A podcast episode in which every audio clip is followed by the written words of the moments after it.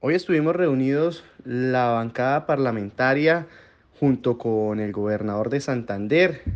los alcaldes de diferentes municipios, los gremios,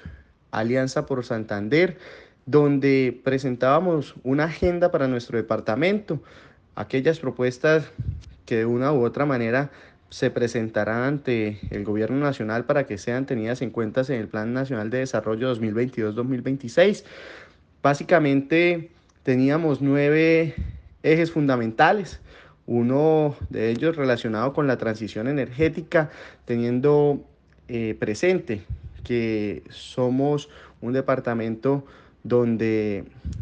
existe el Instituto Colombiano de Petróleo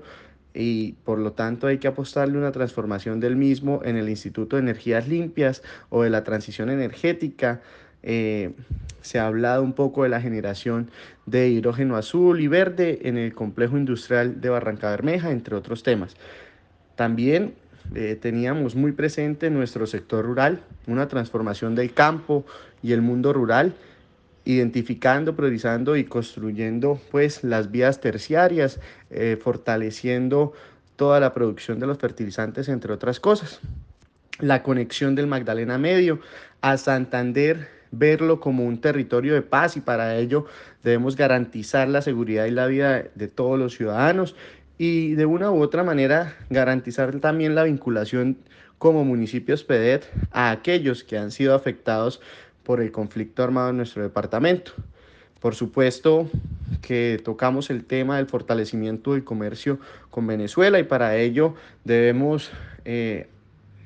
fortalecer todo lo relacionado con las vías, una adición a la concesión de la ruta del cacao, una, la construcción de la vía Bucaramanga-Pamplona, algo de vital importancia y que no podemos dejar a un lado,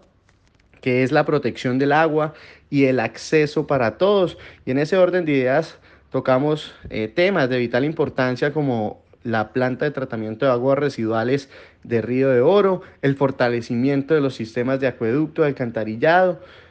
entre otros temas.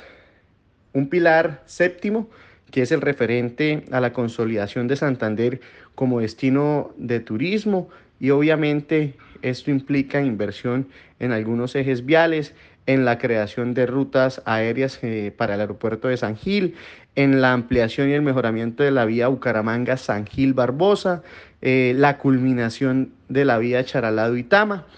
y también dos temas eh, finales, el fortalecimiento de la coordinación metropolitana y el fortalecimiento de las instituciones educativas de Santander. Y para ello es de vital importancia hacer un mejoramiento de la infraestructura y de la calidad educativa en nuestro departamento.